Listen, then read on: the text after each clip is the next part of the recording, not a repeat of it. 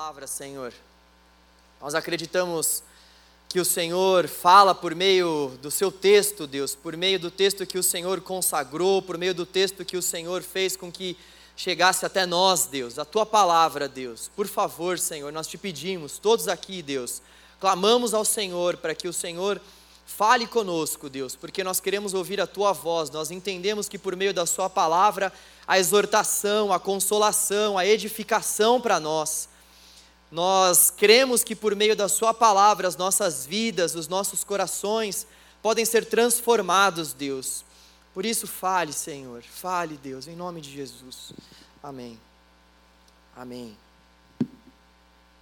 Boa noite, galera. Boa noite, canal Jovens. Deus é bom. Vamos dar continuidade à nossa série nossa série sobre o livro de Romanos. Eu vi que tem bastante gente aí que nos visita hoje, vocês são muito bem-vindos, obrigado pela visita de cada um de vocês. Privilégio para nós poder receber cada um de vocês aqui. Nós estamos numa série então no livro de Romanos. Nós hoje vamos abordar o capítulo 12. Para você que nos visita ou se você não conseguiu assistir a todas as pregações, tudo fica gravado lá no nosso canal do YouTube da Batista do Povo, a nossa igreja. Então, por favor, pode ir lá, acesse, tá bom? Para que você consiga ter uma percepção mais, mais apurada aí de todo o capítulo. De qualquer forma, vou fazer um pequeno resumo, uma vez que na, na semana passada, no sábado passado, nós não tivemos culto, só para dar uma relembrada aqui para nós dos capítulos 1 a 3, o apóstolo Paulo vai falar sobre a nossa situação diante de Deus, ou seja, a nossa situação de decadência diante de Deus. O apóstolo Paulo vai falar que todos nós somos pecadores, todos nós, por natureza, viramos as costas para Deus, desejando viver os nossos próprios sonhos, os nossos próprios planos, e com isso as criaturas se viraram contra o Criador e nós podemos ver pelos relatos do apóstolo Paulo que isso causou uma devastação em toda a raça humana. Só que o apóstolo Paulo não para por aí.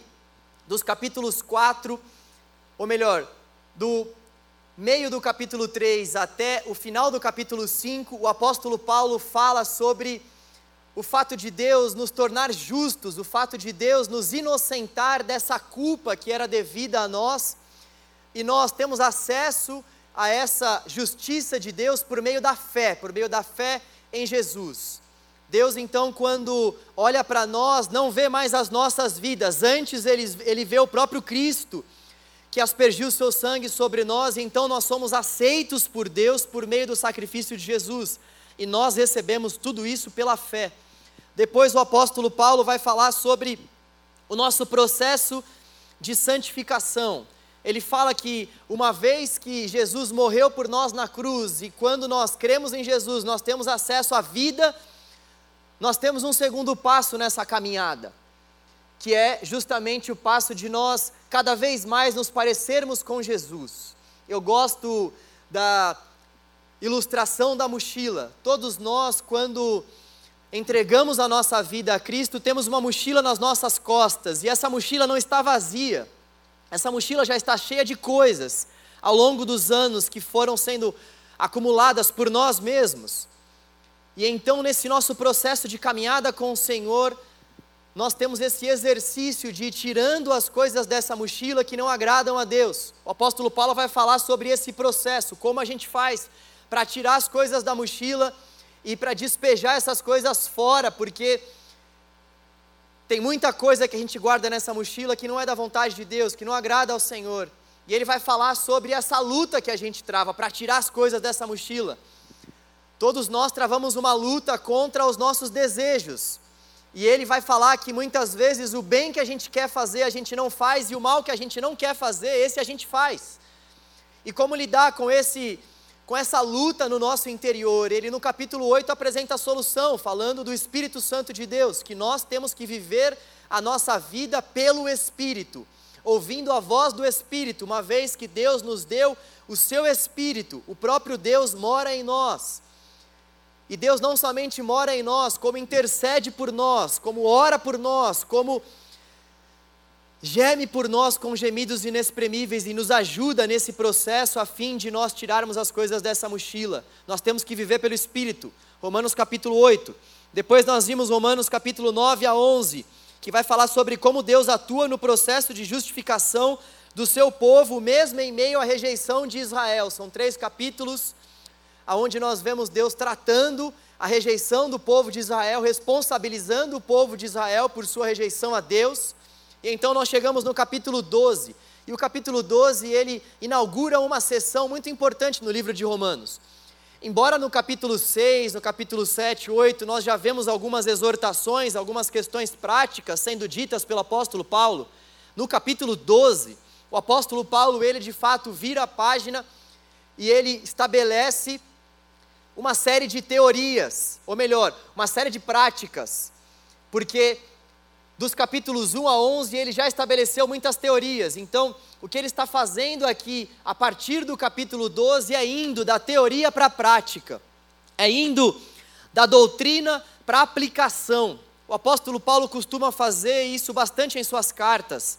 Na carta que ele escreveu aos Efésios, nós vemos ele fazendo essa mesma mudança. Ele, nos três primeiros capítulos, lá na carta aos Efésios, ele começa a munir os seus ouvintes com doutrinas, com ensinamentos, a parte mais densa da carta, a, a, parte mais teológica da carta. E a partir do capítulo 4 da carta aos Efésios, ele então começa a falar sobre algumas questões mais práticas, sobre como eles fazem para que eles possam aplicar aquela teoria na prática, no dia a dia, na vida comunitária. E ele faz isso também a partir desse capítulo 12. Prática na veia. O apóstolo Paulo está então tendo em vista o contexto da comunidade romana, ele está escrevendo para uma igreja e ele está então agora focando os seus escritos na parte da exortação. Ele vai do evangelho para o discipulado. E ele começa o capítulo 12 com uma palavra muito importante. Ele começa o capítulo 12 com a palavra portanto. Portanto. E se ele começa com essa palavra portanto, o que deve vir à nossa mente é o que vem antes desse portanto, porque o portanto geralmente simboliza uma conclusão que vai ser feita adiante. Se ele começa o capítulo 2 com com, com essa palavra, portanto, o que, que ele quis dizer antes dessa palavra, o que vem antes desse portanto, e o que nós temos que ter em mente é que o que vem antes de portanto é o que ele escreveu dos capítulos 1 até o capítulo 11.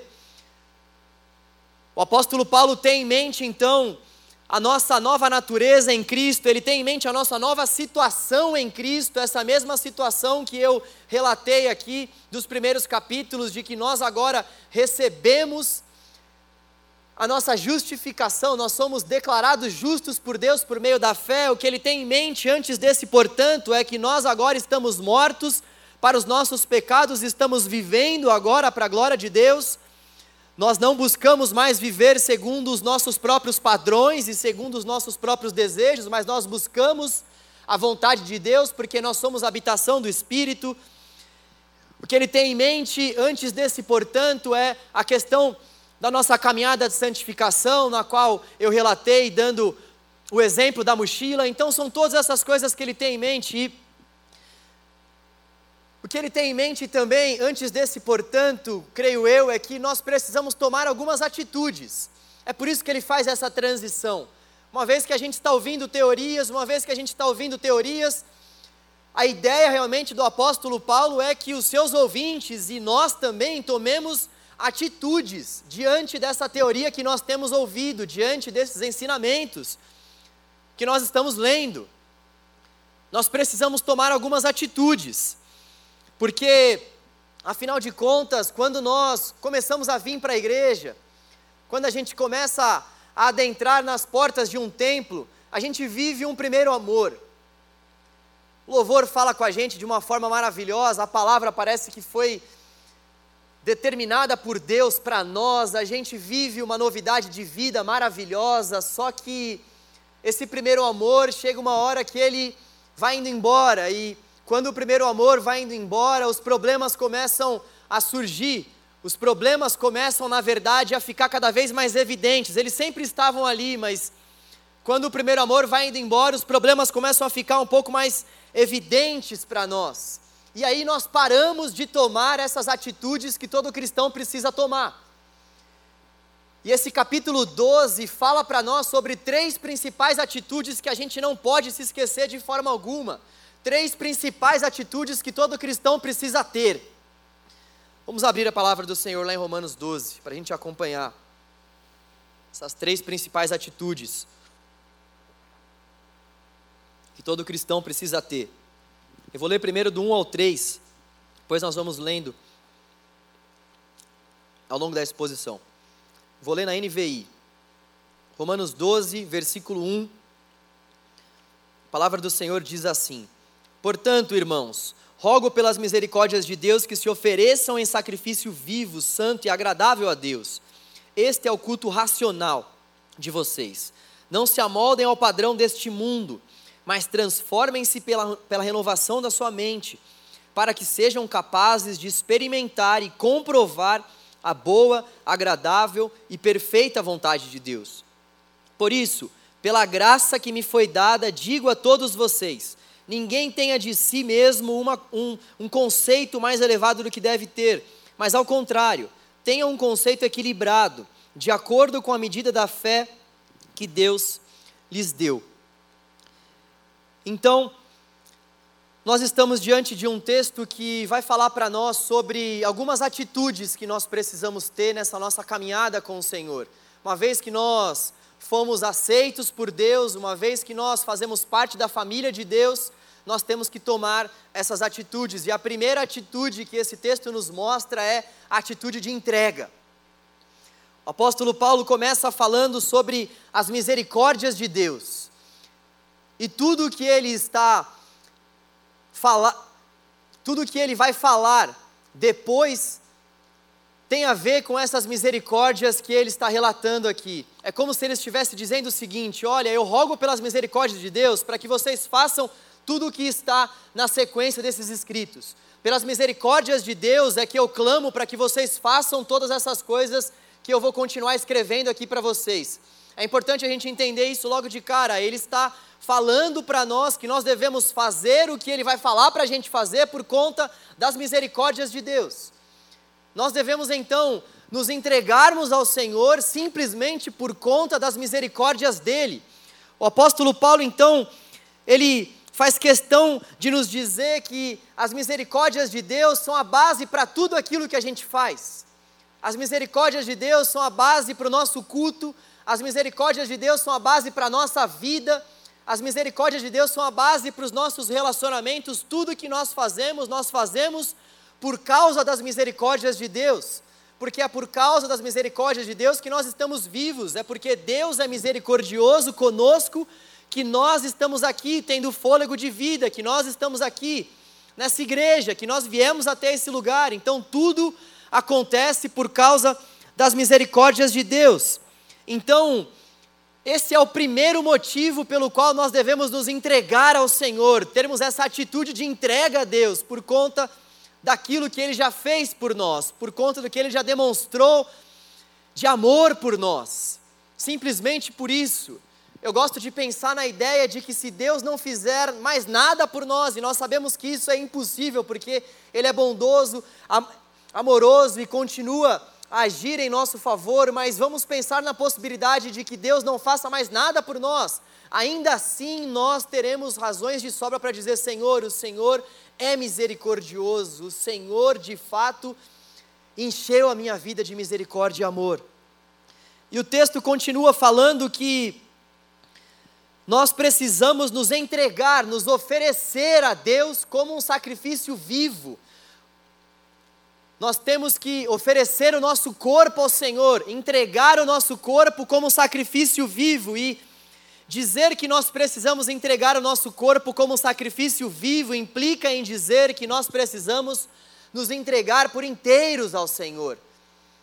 É isso que é oferecer o nosso corpo como sacrifício vivo, oferecer tudo que há no nosso íntimo, tudo que há no nosso ser a Deus, oferecer o nosso íntimo ao Senhor, e isso vai trazer para nós a conotação de que o nosso culto ele é também constante, que o nosso culto ele é também brotado do íntimo do nosso ser, porque nós temos que nos apresentar diante de Deus constantemente. Esse é o nosso culto. Esse é o nosso culto racional, ou seja, o nosso culto bem pensado, ou seja, um, um culto que envolve a mente com certeza, mas um culto que não é racional no sentido de ser simplesmente racionalista, mas nós oferecemos o nosso ser por completo a Deus em formato de culto, e nós fazemos isso porque nós entendemos o que Deus fez por nós. Nós fazemos isso porque, de fato, nós oferecemos a nossa mente ao Senhor, nós oferecemos um culto adequado a Deus. É isso que o termo original aqui, lógicos, quer dizer. Oferecer a Deus um culto adequado, oferecer a Deus um culto condizente com aquilo que de fato Ele fez, com quem de fato Ele é. Então, isso deve fazer com que a gente pense na nossa forma de cultuar a Deus. O texto está sugerindo para nós como deve ser o nosso culto a Deus. E o nosso culto a Deus não pode ser um culto sem que a gente de fato compreenda o que nós estamos fazendo aqui, o Deus que nós estamos servindo, o culto que agrada a Deus, é o culto que emana de um coração entregue a Ele, um coração entregue a Ele porque sabe a quem está adorando, um coração que de fato pode erguer as mãos para os céus e dizer: Eu sei o que o Senhor fez por mim. Eu sei o que eu estou fazendo aqui, eu estou vindo nesse lugar para te agradecer por tudo que o Senhor fez por mim.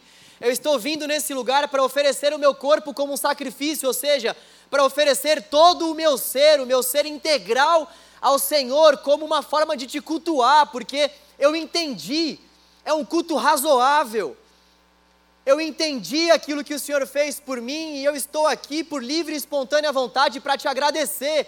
Eu estou aqui porque eu sei dos seus atributos, eu conheço os seus atributos.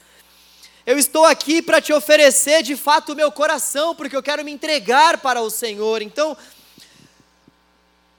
é um culto racional, mas é um culto que é marcado pela emoção de um coração que sabe quem Deus é e deseja se entregar a esse Deus. Repare como nós devemos ter isso em mente quando a gente vem para cá, porque se a gente não tem isso em mente quando a gente vem cultuar o Senhor, nós estamos simplesmente esquentando os bancos dessa igreja.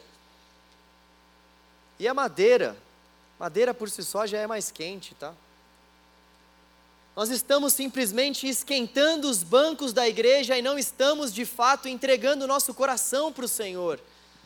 Quando a gente vem aqui sem discernir o que de fato aconteceu na cruz, quando a gente vem aqui para prestar atenção em muitas outras coisas, mas não para ouvir a palavra de Deus, não para cantuar, não para cantar cânticos ao Senhor, nosso propósito de culto precisa ser revisto. O apóstolo Paulo vai falar aqui que nós precisamos entregar ao Senhor todo o nosso ser no culto. E é interessante porque o versículo 2 praticamente explica o sacrifício vivo relatado no versículo 1, de modo que a gente pode ler da seguinte forma: O que é oferecer um sacrifício vivo para Deus? É não se amoldar ao padrão deste mundo, mas transformar-se pela renovação da nossa mente para que sejamos capazes de experimentar e comprovar a boa, agradável e perfeita vontade de Deus. O versículo 2 vai responder o que é um sacrifício vivo. E nós precisamos de fato fazer isso todos os dias, porque a nossa entrega é diária, é um ato de adoração inteligente e frequente. E o apóstolo Paulo vai usar palavras no, no imperativo aqui. O apóstolo Paulo vai usar o modo imperativo para falar para nós que nós precisamos constantemente buscarmos não nos amoldar aos padrões desse mundo. É um exercício que nós precisamos fazer. É um exercício constante. O apóstolo Paulo está usando o tempo presente, que na língua grega denota continuidade, uma ação contínua. Nós precisamos continuamente nos apresentarmos a Deus como forma de nós cultuarmos a Ele. Nós precisamos constantemente apresentar todo o nosso ser precisamos apresentar tudo que há em nós a Deus e fazer com que tudo isso redunde em culto a Ele. Isso é constante, isso é diariamente. O nosso culto, portanto, é diário.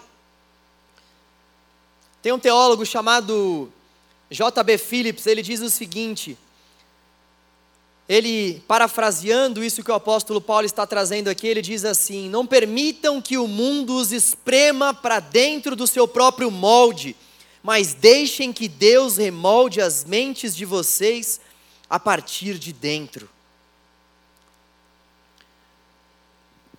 Nós não podemos permitir com que o mundo, com esses padrões estabelecidos, molde a nossa forma de vivermos a nossa vida, mas nós temos que buscar a renovação da nossa mente e apresentarmos a totalidade do nosso ser, cada um dos nossos dias, em forma de culto a Deus, em forma de entrega a Deus. A primeira atitude que nós precisamos ter é uma atitude de entrega ao Senhor e não simplesmente uma atitude de comparecimento em cultos, não simplesmente uma atitude farisaica de busca, mas uma atitude de entrega total a Deus, uma atitude de entrega sem reservas ao Senhor, uma atitude de alguém que realmente entende que nós temos que apresentar tudo a Deus, tudo a Deus, porque afinal de contas, se nós temos algo a oferecer a Ele, é porque Ele já nos deu essa bênção antes mesmo de que nós pudéssemos oferecer. Então, é tolice da nossa parte achar que nós devemos entregar alguma coisa para Deus com algum tipo de reserva. O Senhor deseja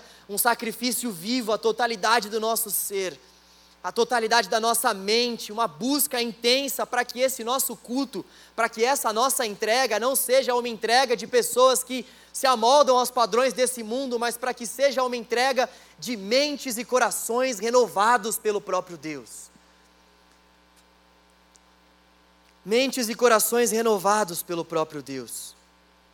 Depois o apóstolo Paulo dá continuidade no versículo 3 e ele vai apresentar a primeira consequência de quem quer experimentar a boa, perfeita e agradável vontade de Deus. Ninguém tenha de si mesmo um conceito mais elevado do que deve ter. Nós precisamos ter uma, uma visão real de nós mesmos, dos nossos pecados, das nossas fraquezas, antes de nós apresentarmos o nosso culto ao Senhor. Nós precisamos ter uma visão adequada de nós mesmos se nós quisermos desfrutar da boa, perfeita e agradável vontade de Deus. Essa sacada do apóstolo Paulo é brilhante. Ele fala sobre a perfeita, a maravilhosa, a agradável, a boa vontade de Deus.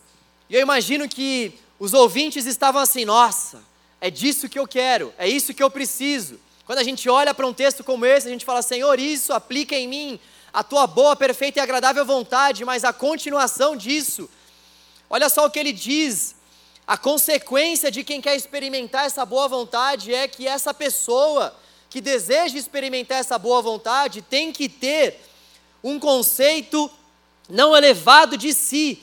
O versículo 3 é a chave para nós entendermos tudo o que está pela frente. Porque não se conformar com esse século significa, em primeiro lugar, não se conformar consigo mesmo. Esse versículo 3 é a chave para nós entendermos todas as exortações que o apóstolo Paulo vai fazer, porque não se conformar com esse século significa, em primeiro lugar, não se conformar consigo mesmo.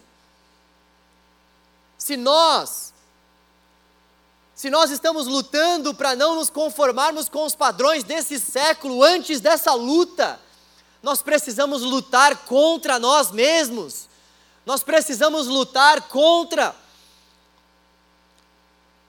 aquilo que tem feito com que nós não consigamos ter uma, uma vida alinhada à vontade de Deus. Antes de nós olharmos para fora, nós precisamos olhar para dentro. Começa em nós. A mudança que nós queremos no mundo começa em nós. A mudança que nós queremos na igreja começa em nós. A mudança que nós queremos na nossa família, no nosso namoro, no nosso casamento, no nosso trabalho começa em nós. O apóstolo Paulo está falando aqui que se nós quisermos gozar da boa, perfeita e agradável vontade de Deus, nós precisamos, em primeiro lugar, olhar para dentro de nós e ver o que há em nós que está nos impedindo de usufruir, de ter esse benefício da boa, da perfeita e da agradável vontade de Deus. E esse é um exercício extremamente delicado. Esse é um exercício extremamente desafiador, porque o que nós queremos fazer muitas vezes é examinar os outros, examinar o mundo, examinar a igreja, examinar o coitado do pastor. Isso aí pode, tá? Mas antes, antes de tudo isso, antes de todas essas examinações, nós precisamos examinar a nós mesmos. E por isso que é um desafio, porque a gente olha para o mundo à nossa volta, a gente olha para a igreja, a gente olha para o nosso trabalho, a gente olha para a nossa família e a gente já começa a apontar o dedo para a mudança que as pessoas têm que fazer. Como é fácil para nós apontar para os outros e dizer: você precisa mudar isso, isso aqui você precisa rever. Como é fácil para nós olharmos para os outros e dizermos: aos outros o que eles precisam fazer, mas por outro lado, como é difícil nós virarmos o dedo para nós. Como é difícil nós olharmos o dedo para nós. E fazermos uma autoexaminação sincera diante de Deus, de modo que o Espírito Santo de Deus brade, uma vez que Ele mora em nós, de modo que Ele fale conosco sobre o que nós precisamos mudar. Afinal de contas, a mudança que nós queremos começa em nós. Não dá para pensarmos em vida em comunidade se nós não estamos pensando nessas transformações de uma vida no secreto. Não dá para nós pensarmos em vida coletiva se nós não estamos preocupados com a nossa vida no quarto, com as transformações que a nossa vida no secreto gera no nosso coração. Não dá para a gente ter relacionamento saudável na igreja se nós não tivermos um relacionamento saudável com Deus de modo que Deus revele a nós o que nós precisamos mudar. E é por isso que tem muitas pessoas cansadas na igreja, é por isso que tem muitas pessoas que deixam a igreja, porque essas pessoas que abrem mão da igreja são pessoas que geralmente abrem mão dessa autoexaminação, são pessoas que geralmente abrem mão de olhar para dentro de si para ver o que elas precisam mudar. E a grande verdade é que quando a gente não olha para dentro de si, só fica olhando para os outros, a gente cansa. A gente cansa. A gente cansa e ficar apontando o pecado dos outros constantemente, sem que a gente permita com que o Espírito examine a nossa vida. Promove a nós, dentro da igreja, uma vida de cansaço promove a nós, dentro da igreja, uma vida sem propósito. A gente se afasta do propósito de Deus para nós, no que diz respeito à vida em comunidade. Quando a gente não olha para dentro de nós mesmos, quando a gente não entende que a mudança começa em nós e a gente só quer ficar mudando o outro, só quer ficar mudando o outro, a gente não consegue se relacionar com ninguém na igreja. A gente vai mudando de célula em célula, de grupo em grupo, e a gente não olha para dentro de nós. Entra pastor, sai pastor, entra diácono, sai diácono, entra líder de louvor, sai líder de louvor. Se nós não olharmos para dentro de nós, nós vamos continuar cansados, nós vamos continuar abatidos, nós vamos continuar sem propósito de vida em comunidade. Nós precisamos olhar para dentro de nós. A mudança começa em nós, a mudança que nós queremos para o mundo começa em nós. A mudança que nós queremos para a nossa comunidade como canal jovem precisa começar em mim, precisa começar em você. Não dá para ficar vindo para os cultos e achar que Deus não, não tem nada para mudar em nós. Não dá para a gente ficar vindo para os cultos sábado após sábado, domingo após domingo e sair daqui sem que realmente nós tenhamos uma palavra de Deus para mudar o nosso coração. Ainda que o pregador seja ruim, ele está lendo o texto, pelo menos. Pelo menos o texto deve falar alguma coisa com a gente. É palavra de Deus, é culto ao Senhor, é oferecimento do nosso coração, da nossa vida por inteiro. Como a gente pode sair daqui sem que Deus aponte, por meio do seu Espírito, mudanças no nosso coração?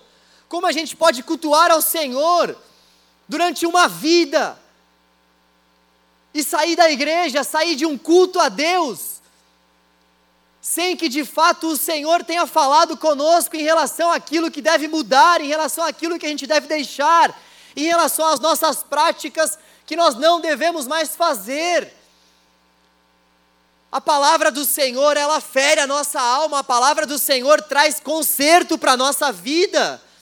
Oferecer a nossa vida como culto ao Senhor faz com que Deus de fato tenha livre acesso ao nosso coração, e uma vez que Deus tem livre acesso, com certeza Deus tem coisa para mudar em mim e em você. Todo aquele que diz que não tem pecado é mentiroso. A gente não pode sair de um culto a Deus, a gente não pode vir à igreja, ler a palavra, cantar louvores ao Senhor e não ter o nosso coração transformado.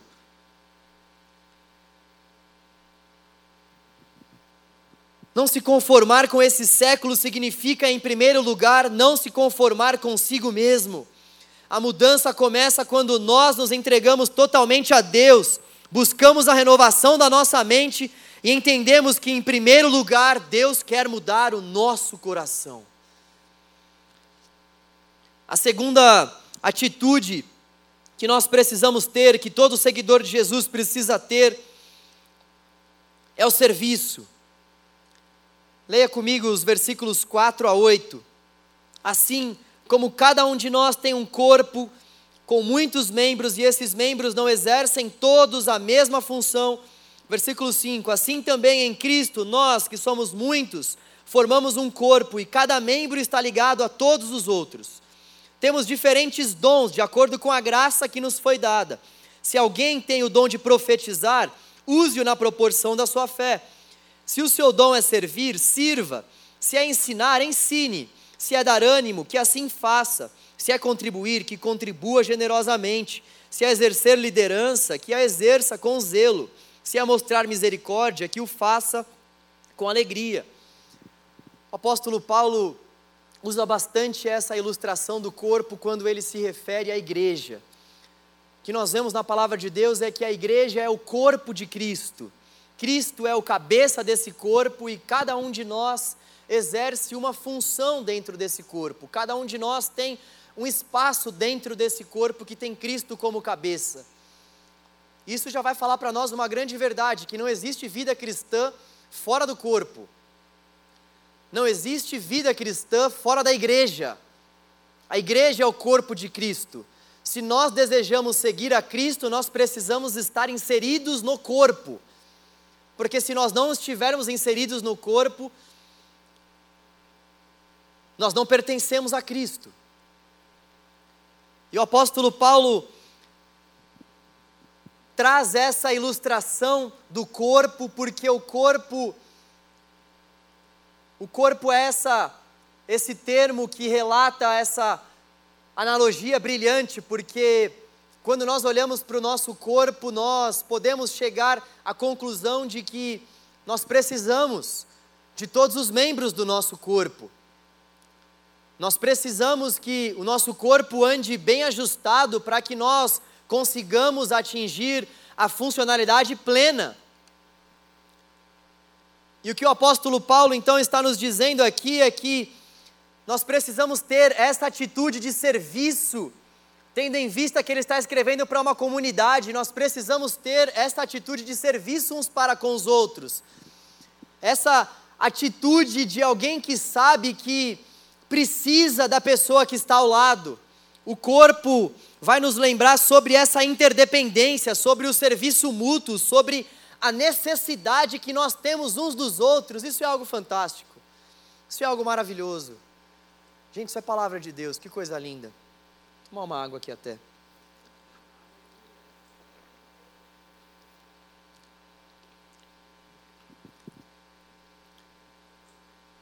apóstolo Paulo está trazendo uma verdade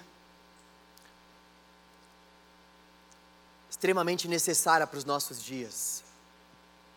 Uma verdade extremamente necessária para que a gente entenda a igreja, aquilo que Deus estabeleceu para nós como igreja. Um dos principais propósitos que o Senhor estabeleceu para nós como igreja é o propósito do serviço mútuo. É o propósito de que a mão vai ajudando o pé, de que o estômago vai ajudando o intestino, de que nós vamos caminhando juntos e ajudando uns aos outros nesse mundo hostil. Nós vamos perseverando em oração, perseverando em busca, e o Senhor vai nos ajudando, e nós vamos caminhando, ajudando uns aos outros, suportando o fardo uns dos outros. Por quê? Porque nós fazemos parte da mesma família, nós fazemos parte do mesmo corpo, nós estamos inseridos no mesmo corpo. E a graça de Deus é quem faz com que nós permaneçamos nesse corpo. A graça de Deus é quem faz com que nós tenhamos dons, com que nós tenhamos talentos, e então essa graça repartida vai dando a nós esses dons, vai dando a nós talentos, e nós vamos vivendo a nossa vida em comunidade, graças ao Senhor. Ele é o Deus gracioso que derrama os seus dons sobre a sua igreja para que a sua igreja se mantenha de pé. Ele é o Deus gracioso que de fato faz com que os dons sejam derramados sobre nós. E o apóstolo Paulo relata alguns dons, ele começa a falar sobre o dom de profecia, que é o dom de consolar, de exortar, de encorajar, por meio de palavras. Ele fala sobre o dom do serviço, que tem a ver com o dom da diaconia, servir a Deus. Ele fala sobre o dom do ensino, que tem a ver sobre a doutrina que é ensinada, ele fala sobre a exortação, ou seja, o encorajamento, o dom da contribuição, compartilhar recursos materiais. Ele fala sobre o dom da liderança com dedicação, o dom da misericórdia com alegria. A intenção do apóstolo Paulo aqui não é esgotar as listas de dons. Na verdade, quando nós vemos algumas listas de dons ao longo da palavra de Deus, nós não podemos ter em mente o seguinte: existem somente esses dons aqui, os escritores bíblicos quiseram esgotar todos os dons, e se eu não estou enquadrado em um desses dons aqui, eu estou tô, tô frito. A ideia não é essa. A ênfase de Paulo é no exercício e no benefício desses dons quando eles são colocados à disposição da comunidade. Quando nós servirmos um, quando nós servimos uns aos outros, quando nós colocamos os nossos dons em prática, nós beneficiamos a todos. Quando nós colocamos os nossos dons em prática, nós exercitamos, de fato, o benefício desses dons. É isso que nós temos que levar em consideração aqui, não que o apóstolo Paulo está querendo definir os dons, ou que ele está querendo esgotar a, a, essa lista de dons, mas que ele está querendo nos mostrar o seguinte: vocês precisam servir uns aos outros, e Deus deu dom a vocês para que vocês sirvam uns aos outros. Então, não é para a gente ficar se preocupando com, com esse dom aqui, com aquele dom ali. É claro que nós devemos buscar os dons, mas nós devemos, acima de tudo, servirmos uns aos outros, porque dessa forma nós já estaremos exercendo os dons. Tem muita gente que às vezes fica presa à definição de dom, tem muita gente que às vezes fica presa às listas e, poxa, eu não estou enquadrado aqui, eu não estou enquadrado ali, então caramba, como é que eu vou servir a Deus? Poxa vida, eu não presto para nada. Sendo que não é essa a ideia que nós devemos ter quando nós estamos falando sobre dom. Até mesmo o dom da contribuição é tido aqui pelo apóstolo Paulo como um dom. Até mesmo a contribuição, até mesmo a liderança, até mesmo o serviço, até mesmo o encorajamento. Então, o que deve de fato ficar na nossa mente é: nós precisamos ter essa compreensão de que nós vivemos em um corpo e nós, vivendo nesse corpo, precisamos nos preocupar uns com os outros, nós precisamos acolher uns aos outros, servirmos uns aos outros e Deus tem nos capacitado para isso. E Deus tem nos capacitado para isso, para que a gente consiga viver a nossa vida aqui nessa terra. Sabe, eu nunca curti muito filme de super-herói. Nunca foi muito a minha praia. Eu comecei a gostar por causa da Paula, minha esposa. Na verdade, eu, come, eu conheci a Marvel depois que eu casei, porque até então eu nem sabia direito quem era a Marvel. Para mim era coisa de nerd. Eu confesso para vocês aqui, sem, sem ofender ninguém. Para mim era coisa de nerd. E aí, eu quando via esses filmes de super-herói, eu achava tudo sempre a mesma coisa. Várias pessoas do bem que se uniam para vencer a pessoa maior do mal, e a pessoa maior do mal geralmente era superior às pessoas individuais que representavam o bem, e as pessoas do bem tinham que se unir, porque se elas não se unissem, elas não iam vencer o mal. Fala aí que não continua sendo assim. A Paula certeza que deve estar. Não é assim, amor. A Marvel é diferente. Tudo bem. Hoje em dia eu gosto, assisto e fico acompanhando quando vai lançar, quando não vai. Ela, ela que acompanha, na verdade, mas eu vou junto e eu curto. Mas é uma ilustração muito interessante. Na verdade, tem muitas coisas desses filmes que, se a gente parar para pensar, eles pegam esse conceito da palavra de Deus realmente de criação e de mundo que é criado e que é criado e acaba se corrompendo, e aí tem alguma saída, alguma solução, tem algum apocalipse que vai surgir, tem algum antídoto. É interessante a gente olhar para esses filmes e, e ver o quanto eles se apoiam, ainda que eles deturpem um pouquinho, mas como eles se apoiam nesses, nesses conceitos da palavra de Deus. E uma coisa que é bastante ilustrativa para nós, dentro desse contexto que o apóstolo Paulo está escrevendo aqui, é que se nós de fato não nos unirmos, nós não vamos conseguir vencer as adversidades que esse mundo nos apresenta. Se nós não estivermos juntos, se nós não entendermos que fazermos, fazemos parte de um corpo e esse corpo anda bem alinhado, esse corpo precisa estar realmente junto para que a gente consiga suportar as adversidades aí de fora, nós não vamos conseguir. O foco principal é nós temos que viver a nossa vida nos preocupando com a comunidade na qual Deus nos insere. Nós precisamos viver a nossa vida nos preocupando uns com os outros. Nos preocupando uns com os outros. Nós precisamos viver a nossa vida tendo em vista que quem está à nossa volta foi alvo do amor de Deus, da mesma forma que nós fomos. Nós temos que viver a nossa vida tendo em mente que quem está à nossa volta faz parte da nossa família. Família. Família de Deus. Aí você temos que oferecer um ao outro o nosso culto. Eu e você temos que, ou melhor, volta essa parte. Eu e você temos que oferecer um ao outro a nossa vida, eu e você temos que oferecer um ao outro os nossos dons, porque Deus tem nos capacitado para isso. Deus tem nos capacitado para isso. Ninguém aqui pode dizer eu não tenho o que oferecer ao meu irmão. Você tem o Espírito Santo de Deus. Todos nós temos o que oferecer uns para os outros aqui, não porque nós somos bons ou porque há alguma coisa de boa em nós, mas porque nós temos o Espírito Santo de Deus, e o Espírito Santo de Deus é quem reparte esses dons, o Espírito Santo de Deus é quem vai fazendo de fato com que a gente caminhe como um corpo bem ajustado. Stephen Kirchner, um teólogo, diz o seguinte: os dons não foram dados para sermos vistos, mas sim para o serviço. Os dons não foram dados para sermos vistos, mas sim para o serviço. Stephen Kirchner. Nós precisamos servir uns aos outros com os dons que Deus tem nos dado nesse lugar. Terceiro lugar, a terceira atitude é o amor. Nós não devemos servir, voltando um pouco nessa parte dos dons, nós, nós não devemos servir simplesmente por servir. Esse é outro cuidado que nós devemos ter. Nós não cremos que o serviço por si só é restaurador. Nós cremos que o serviço com amor é restaurador. Nós cremos que o serviço que aponta para Cristo pode restaurar uma pessoa.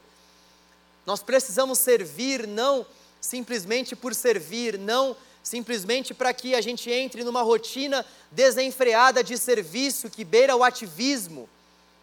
Não é esse tipo de serviço que a palavra de Deus nos chama, mas é o serviço que é acompanhado pelo amor é o serviço que é acompanhado pelo amor, é o, é o serviço de quem faz o que faz porque ama, ama as pessoas, ama a Deus. e por isso faz. É esse serviço que brota de um coração amoroso, de um coração que não espera nada em troca. Eu não sirvo esperando que o meu irmão me sirva também. Eu não sirvo esperando que o meu líder me sirva também. Eu não sirvo esperando que as pessoas sirvam também. Eu sirvo porque eu entendi que o meu Senhor não veio para esse mundo simplesmente para ser servido, mas ele veio para servir e dar a vida dele. E eu quero me parecer mais com ele. Se ele, sendo Deus, veio para servir, quem sou eu para não servir? Eu sirvo por causa dele, eu não sirvo esperando uma recompensa, eu não sirvo esperando uma avaliação, eu não sirvo esperando uma promoção de cargo, eu sirvo porque eu sirvo ao servo dos servos ao servo sofredor que se entregou por mim e por você. Esse é o motivo do nosso serviço, o nosso amor ao nosso Deus. Terceira atitude, então, é o amor. E o amor, aos olhos da palavra de Deus, é uma atitude prática. O amor, aos olhos da palavra de Deus, é muito mais do que um sentimento. O amor, aos olhos da palavra de Deus, é pura prática. De modo que Deus amou o mundo e praticou, deu seu filho. O apóstolo Paulo está falando aqui para nós sobre esse elemento principal da fé cristã que é o amor. E o que para mim é muito marcante é como a palavra de Deus encara o amor. Nós vemos várias definições sobre o amor aí fora, nós vemos muitos estudiosos, muitos eruditos tentando definir o que é o amor, tentando encontrar palavras para expressar o que é o amor, mas para mim nada bate as escrituras sagradas. O apóstolo Paulo, a partir do versículo 9 até o versículo 21, eu não vou ler porque o nosso horário já está um pouco estendido, mas depois eu queria que você lesse na sua casa isso. O apóstolo Paulo, ele vai falar para nós algumas comprovações que precisam aparecer no amor que é bíblico. Se nós falamos então que nós amamos, nós precisamos que o nosso amor necessariamente seja acompanhado dessas orientações que o apóstolo Paulo passa aqui. Isso que ele vai escrever dos versículos 9 até o versículo 21 é uma forma de nós analisarmos isso que nós estamos chamando de amor. Se o que eu e você estamos chamando de amor não estiver condizente com tudo aquilo que ele escreve aqui, então nós não estamos amando conforme as Escrituras. O apóstolo Paulo então vai falar para nós sobre esses traços do amor, sobre essas marcas do amor. Aperta a mão aí da sua esposa, aperta a mão do seu esposo, se você não for casado ainda, aperta a mão de Jesus. E olha só, Estou vendo uma galera assim, né? Apertando a mão de Jesus mesmo. Aperta a mão de Jesus aí, até mesmo se você é casado, porque você sabe que no casamento que a gente mais precisa é da ajuda de Jesus. Meu casamento está bem, tá, gente? Está uma bênção, está uma maravilha. É que a gente precisa mesmo. Mas é interessante a gente colocar aquilo que a gente diz que é amor à luz desse texto a gente permitir com que esse texto possa avaliar o amor que nós estamos praticando. O apóstolo Paulo começa falando sobre uma marca imprescindível para o amor, que é a sinceridade. O amor deve ser sincero, ou seja, sem hipocrisia. A igreja não pode transformar-se num palco. Afinal, o amor não é teatro, ele faz parte da vida real. John Stott. A igreja não pode transformar-se em um palco, afinal, o amor não é teatro. Ele faz parte da vida real. O amor precisa ser sincero, ele precisa ser real. O apóstolo Paulo diz também que o amor ele ele é marcado pelo discernimento. Versículo 9, parte B diz: "Odeiem o que é mal, apeguem-se ao que é bom". Até parece que o apóstolo Paulo errou aqui na escrita, né? Porque ele está falando que a gente deve amar e daqui a pouco ele está falando sobre odiar. Até quando eu li isso, eu falei, Paulo do céu, você vai me complicar para explicar isso daqui. Primeiro ele fala sobre o amor, depois ele fala que nós devemos odiar o que é mal e nos apegarmos ao que é bom. Mas quando a gente para para ler mesmo, quando a gente para para dar uma, uma analisada no que o apóstolo Paulo já escreveu sobre o amor, sobre o contexto no qual ele está escrevendo isso também, nós podemos identificar que o que está em voga aqui é que nós devemos amar as pessoas, mas odiar o que é mal. O apóstolo Paulo não está falando aqui que nós devemos odiar as pessoas, mas odiar o mal. Ou seja, não compactuarmos com o mal de forma alguma, abominarmos o mal, mas amarmos as pessoas. Essa é uma atitude de quem ama. Uma outra marca do amor é afeição, ou seja, nós nos dedicarmos fraternalmente uns aos outros, nos dedicarmos profundamente uns aos outros. Essa é uma outra marca de amor. Eu insisto, pega na mão da sua esposa, pega na mão do seu esposo, pega na mão de Jesus. Olha só as marcas do amor. Olha só o que precisa acompanhar o nosso casamento, as nossas relações interpessoais. Essas são as marcas do amor bíblico. Honra, prefiram dar honra aos outros mais do que a si próprios. Versículo 10 entusiasmo, versículo 11, nunca lhes falte o zelo, sejam fervorosos no espírito, sirvam ao Senhor. Versículo 12 vai falar sobre a paciência como sendo uma marca do amor. Versículo 13, generosidade como sendo uma marca do amor. Versículo 13, a segunda parte, hospitalidade como sendo uma outra marca do amor. Versículo 14, boa vontade. Versículo 15, simpatia. Simpatia é uma marca do amor. Simpatia não é só sorrir, Simpatia é uma marca do amor, alegrar-se com aqueles que se alegram e chorar com aqueles que choram. É esse o contexto de simpatia, que tem a ver também com empatia. Nós nos colocarmos no lugar do outro. Se as pessoas à nossa volta estão chorando, aquele precisa ser também um motivo de oração para nós, se as pessoas estão se alegrando com conquistas, com bênçãos que Deus derramou sobre a vida delas, não é para a gente ficar com inveja, simpatia, empatia. Graças a Deus que Deus te deu, louvado seja o nome do Senhor, que Deus possa derramar cada vez mais sobre a sua vida, meu irmão, minha irmã. É esse o contexto da vida em comunidade. Harmonia, versículo 16. Humildade. Não sejam orgulhosos, mas estejam dispostos a associar-se a pessoas de posição inferior. Não sejam sábios aos seus próprios olhos. Gente, isso é lindo demais. Olha todas as marcas que ele está falando aqui que precisam acompanhar o nosso amor. Humildade. E no que diz respeito aos nossos relacionamentos com os inimigos, não amaldiçoem, versículo 14, não retribuam a ninguém mal por mal, versículo 17, não procurem vingar-se. oh Deus, eu vejo tanto crente por aí, não. Essa pessoa vai ter o que ela merece, vai, mas não vai ser você que vai dar a ela o que ela merece, é o Senhor. Não se deixem vencer pelo mal, essa é uma outra atitude de quem ama. Essa é uma outra característica no que diz respeito à nossa relação de amor com os nossos inimigos. Não se deixem vencer pelo mal, versículo 21. O apóstolo Paulo vai dizer que nós, quando nós fazemos o bem para as pessoas que estão fazendo mal a nós, nós estamos amontoando na cabeça dessas pessoas brasas vivas.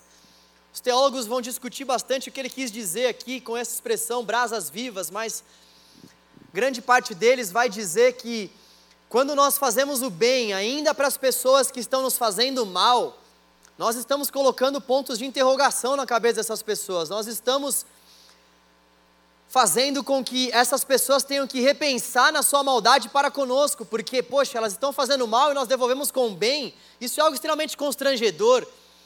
O que nós vemos que é pregado por aí é: se alguém está te fazendo mal e está pisando no teu calo, não deixa barato. Me lembro da voz da minha mãe falando assim: Joãozinho, se alguém te maltratar, maltrata, Joãozinho. Joãozinho, se roubarem o teu lanche, Joãozinho, dê neles, Joãozinho. Te amo, mãe. Era isso que ela falava. É isso que a gente ouve por aí muitas vezes. Se aquela pessoa do teu trabalho está passando a perna em você, ei, acorda, você está dormindo, você não vai fazer nada. É claro que tem coisas que nós podemos fazer, mas as coisas que nós podemos fazer passam pelo caminho do bem. Nós estamos amontoando brasas vivas na cabeça dessas pessoas. Eu gosto bastante do exemplo de Daniel. Daniel era um homem indesculpável. Servia ao rei, cumpria com aquilo que era proposto para ele, era um ótimo mordomo do rei, era um ótimo governador. Daniel era um homem indesculpável, as pessoas não tinham nada para acusar Daniel da sua conduta, ou seja lá por qualquer outro motivo, as pessoas não tinham nada para acusar Daniel. Só que quando Daniel se viu diante de obedecer às pessoas ou obedecer a Deus, quando ele se viu diante de obedecer ao rei ou obedecer ao seu senhor, Daniel orou ao Senhor. E aquilo que aquelas pessoas tinham para acusar Daniel era o que? Esse cara ora, que essa seja a nossa acusação também. Que não consigam nos acusar por esse cara faz o mal aqui dentro da empresa, esse cara que se diz cristão está aqui causando contenda, esse cara que é cristão está aqui causando fofocas. Esse cara que é cristão está aqui falando mal das pessoas. Esse cara que é cristão está aqui amante do dinheiro, passando a perna nas pessoas. Não! Nós não podemos receber esse tipo de acusação sendo nós seguidores de Jesus, que a nossa acusação seja: esse cara sai para orar na hora do almoço, esse cara fica lendo a Bíblia na hora do almoço dele, esse cara ora ao Senhor. Que essa seja a nossa acusação. Que essa seja a nossa acusação. O mal é vencido pelo bem. O mal é vencido pelo bem. Até a Marvel descobriu isso, nós precisamos descobrir também. Gente, isso rimou. O mal é vencido pelo bem. Até a Marvel descobriu isso, nós precisamos descobrir também. Eu vou embora depois dessa rima, pelo amor de Deus. Tchau. Até mais. Não, gente, precisa aplaudir não, obrigado, não foi para tanto. Vamos encerrar. Eu gostaria que você ficasse em pé no seu lugar. Entrega, serviço e amor caminham juntos com as pessoas, caminham junto com as pessoas que se dizem cristãs. Essa é a conclusão dessa reflexão. Entrega, atitude de entrega, atitude de serviço e atitude de amor caminham junto com quem se diz seguidor de Jesus. Atitude de entrega, de serviço e de amor caminham junto com quem vive em comunidade. Precisamos ter uma atitude de entrega, entregar o nosso coração a Deus, entregar todo o nosso ser a Deus em forma de culto. Isso deve ser diário uma atitude de entrega, e essa entrega precisa começar primeiro por uma examinação a nós mesmos. Nós precisamos ter uma atitude de serviço, porque nós fazemos parte de um corpo, e não há vida fora desse corpo, e Deus tem nos dado dons para que nós sirvamos uns aos outros, estando nós no corpo. Nós precisamos ter uma atitude de amor, o amor é o elo perfeito. O amor é aquilo que une os nossos propósitos, que une a nossa vida. O amor é aquilo que nos mantém de pé. Nós somos alcançados pelo amor de Deus e precisamos manifestar esse amor nos nossos relacionamentos. Que Deus nos ajude a termos uma atitude, atitude de entrega, de serviço e de amor. Em nome de Jesus. Vamos orar ao Senhor, clamando a Ele para que Ele de fato nos auxilie nesse processo. Deus, te damos graças pela Sua palavra, Senhor. Te agradecemos, ó Deus, porque o Seu Evangelho é tudo que nós precisamos. O Evangelho do Senhor é o poder do Senhor para transformar a nossa vida. O Evangelho do Senhor é a luz para os nossos caminhos, Deus. É a lâmpada para os nossos pés. Nós amamos a Tua palavra, Deus. Nós amamos o Senhor, Deus. Nós não queremos perder de vista as atitudes que precisamos ter, que comprovam o nosso amor a Ti. Nós não queremos perder de vista as atitudes que precisamos ter, que comprovam que de fato nós nascemos de novo, Deus. Ajude a nossa comunidade, ajuda-nos, ó Deus, ajude cada jovem que está aqui, para que nós tenhamos uma atitude diária de entrega ao Senhor, uma atitude constante de entrega, uma atitude sincera de entrega, Deus, e com que a nossa entrega seja acompanhada pela examinação do Teu Espírito, Senhor para que nós possamos apontar o dedo para nós, Deus. Para nós, a fim de que nós estejamos atentos àquilo que o Senhor quer mudar no nosso coração, para que então nós, como igreja, auxiliados pelo Senhor, possamos ver as mudanças que o Senhor tem para fazer, Pai, na nossa nação, na nossa sociedade, mas primeiro começa em nós, Deus. Nós te pedimos, comece em nós, Pai. Comece em nós para que a mudança seja de fato efetiva, genuína e transformadora. Comece em nós pela nossa mente. Comece em nós, Deus. Comece em nós, Pai, fazendo com que nós não venhamos nos amoldar aos padrões desse mundo. Comece em nós, Deus. Comece em nós, Deus, fazendo com que nós, os jovens aqui do canal, Pai, venhamos buscar essa mudança no nosso íntimo, Deus, com que seja uma busca constante, Deus, com que seja uma busca diária, Senhor. Som do nosso coração e veja se em nós algum caminho mau, guia-nos pelos teus caminhos retos, cria em nós um espírito firme, dê-nos um coração puro, oh Deus, ajuda-nos a termos uma atitude de serviço, Senhor, de uma vez por todas com que venhamos entender que fazemos parte do corpo de Cristo, com que venhamos discernir o nosso lugar nesse corpo, com que nós venhamos colocar os nossos dons e talentos em prática em benefício do Senhor, para o serviço do Senhor, porque Deus, nós queremos te servir, com que nós venhamos colocar os nossos dons em práticas em benefício, em prática em benefício do corpo com que os nossos dons sejam colocados em prática em benefício uns dos outros, Deus. Deus, com que nós venhamos amar uns aos outros de maneira sincera, com que aqueles que tiverem queixas para fazer uns com os outros, uns para com os outros, façam isso em amor. Façam isso, Deus, encostando um no outro, conversando e resolvendo as suas queixas, com que não haja no nosso meio fofoca, conversas torpes.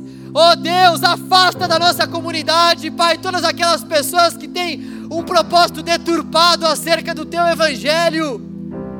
Oh Deus, estabeleça aqui jovens que enxergam, jovens que sabem, jovens que compreenderam, Pai, que não é possível viver uma vida em comunidade sem amor, jovens que desejam viver em amor Jovens, Pai, que não querem encarar o amor como uma utopia. Jovens que vão abraçar pecadores que chegarem até aqui. Jovens que vão abraçar pessoas necessitadas que o Senhor trouxer para o nosso meio. Jovens, Deus, que vão corrigir, porque o amor corrige, mas que vão fazer tudo isso cheios do teu espírito e cheios de amor. Levante aqui essa geração, Deus, que se entrega, que serve, que ama. Levante aqui essa geração, bondoso Deus. É o que nós te pedimos, Pai. Em nome de Jesus. Em nome de Jesus. Aleluia. Amém. Graças a Deus. Amém. Graças a Deus.